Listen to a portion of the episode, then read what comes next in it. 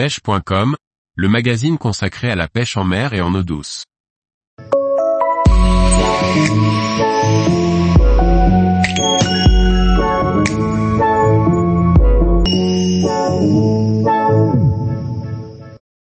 Culture Carpe, découvrez le film Les enfants du bord de l'eau. Par Grégory Martin. Le film Les enfants du bord de l'eau fut le dernier opus d'une histoire commencée avec le film Une voix au-dessus des roseaux, partie 1 et 2. Il finalisait un projet précieux à Franck et à moi-même. L'histoire de ces films commence en 2012 au forum de Montluçon où nous nous sommes rencontrés avec Franck, Franck Pison, le réalisateur. Il m'avait ce jour-là exposé le scénario d'un moyen métrage qu'il avait à cœur de mener à bien. À la lecture du synopsis, je me suis rendu compte que Franck avait retranscrit non seulement une partie de son histoire de pêcheur, mais aussi, sans le savoir, une partie de la mienne. Il avait pleinement mis en écriture tout ce qu'il ressentait, tout ce que je ressentais. Notre histoire devenait commune. Ainsi, de cette rencontre, Franck réalisa le film en deux parties intitulées une voix au-dessus des roseaux. La première partie retrace l'histoire d'un pêcheur revenant sur les lieux de son enfance. La seconde, quant à elle, s'attarde sur l'adolescence de ce pêcheur. Ce film est une pensée pour nos grands-pères respectifs, morts trop tôt et qui nous ont transmis le virus de notre passion.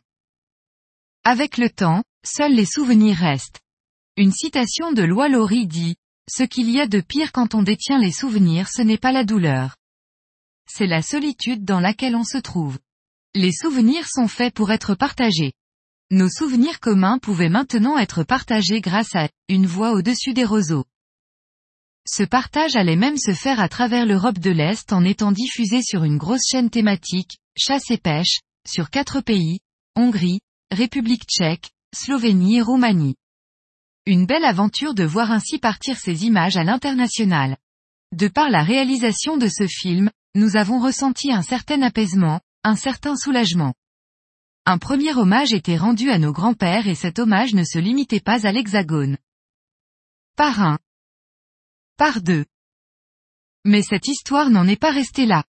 Nous tenions, Franck et moi à exprimer au travers d'un dernier opus le partage et la transmission qui avaient fait de nous les pêcheurs et les personnes que nous sommes. Pour cela, l'histoire du film, Les enfants du bord de l'eau, allait se construire autour du partage de la passion de la pêche entre un père et son fils. Par des images de choses simples de la vie au bord de l'eau, il fallait faire remonter différemment des souvenirs d'enfance. En somme, nous voulions mettre à l'honneur ce que beaucoup avaient vécu. Notre passion est en quelque sorte une école de la vie, une école de la nature où le partage et la transmission sont les vecteurs essentiels. Ce partage et cette transmission, mis à l'honneur dans le film, entretiennent les souvenirs de nos premières pêches qui permettent de prolonger le lien avec nos anciens. C'est concrètement une manière de faire vivre ce qu'ils nous ont appris.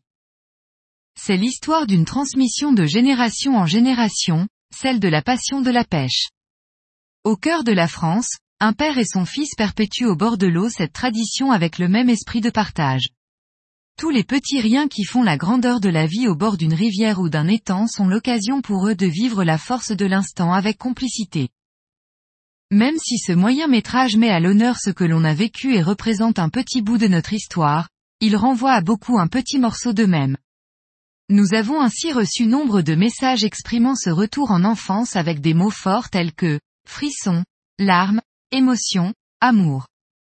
Ces messages nous ont extrêmement touchés d'autant qu'il n'est jamais simple d'exprimer ce que l'on ressent. Merci pour tout cela. Le film, Les enfants du bord de l'eau, est sorti début 2016 en avant-première aux Pays-Bas lors du Salon de la Carpe de Jvoleux dans le cadre du ECFFT, European Carp Fishing Film Tour, organisé par Carpzilla.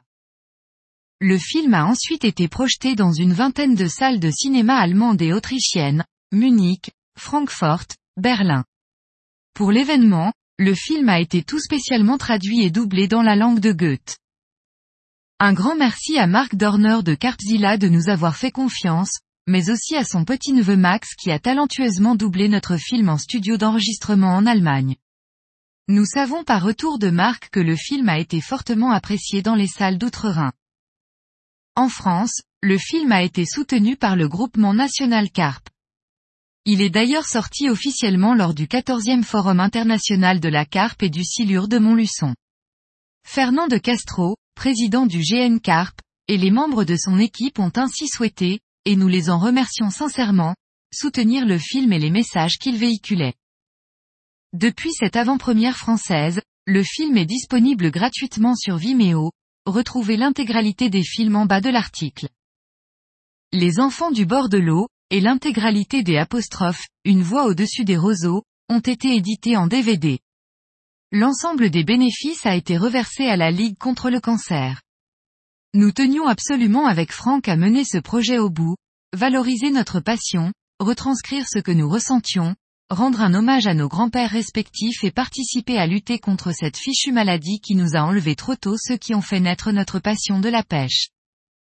À l'heure où la nostalgie du vieux matériel continue plus que jamais de se faire ressentir, nous voulions avec Franck faire revivre Musette, Cannes, épuisette, panier-siège, de nos grands-pères. Tous ces objets que nous regardions avec émerveillement, envie et interrogation quand nous étions gamins se retrouvent maintenant à l'écran. Ces objets sont les témoins muets d'un passé proche avec une odeur particulière, des histoires, un vécu. Ah, s'il pouvait parler La petite remorque qu'utilise Kilian pour se rendre seul à la pêche aussi a une histoire. C'est celle d'un ami, Christophe, avec qui j'allais au canal quand j'étais ado. J'avais sensiblement la même. Mais l'inscription No Kill apportait un plus indéniable pour véhiculer ce message qui nous était déjà si cher.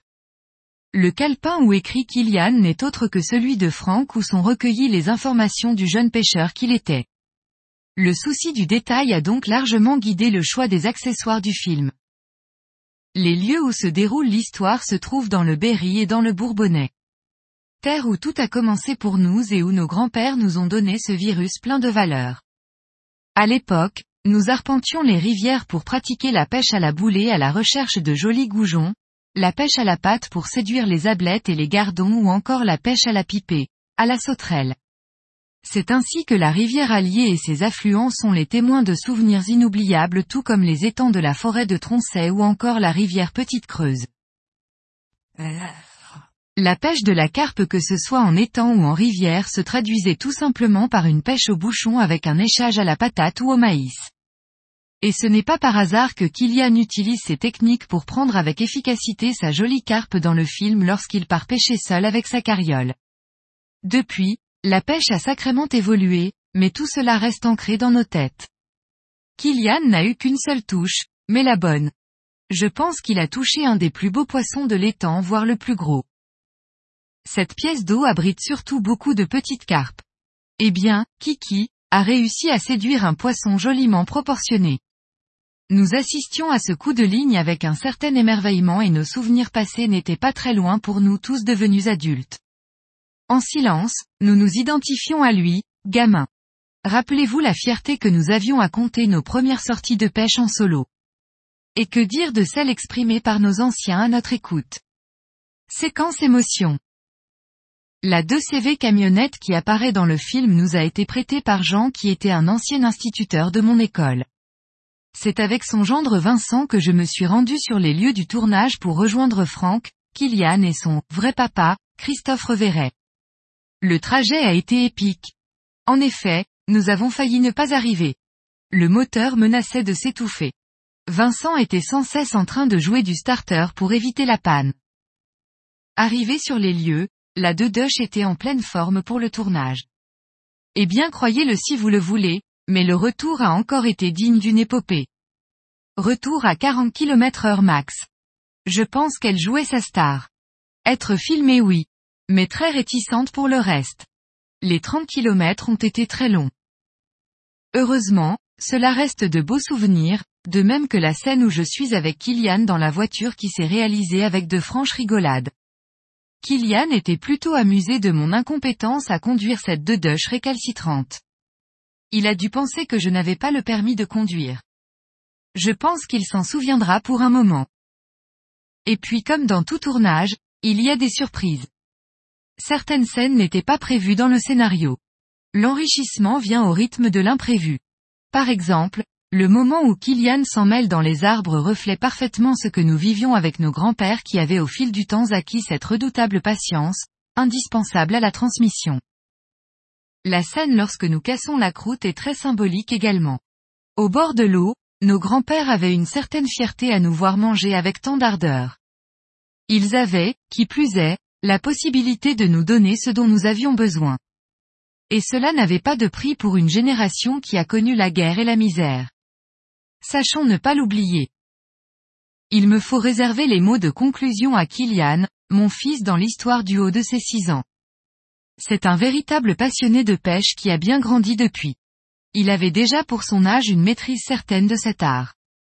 Ce virus, c'est son papa Christophe qui lui a transmis. Moi, je ne suis que le papa du film. Cependant, dès les premiers instants de tournage, une certaine complicité s'est instaurée entre nous deux. Pas facile pour un petit bout de cet âge de faire comme si j'étais son vrai papa. Il a pleinement joué son rôle. Sa spontanéité, son amour pour la pêche, son envie de bien faire et de faire plaisir ont su transformer le tournage en un véritable et sincère moment de partage.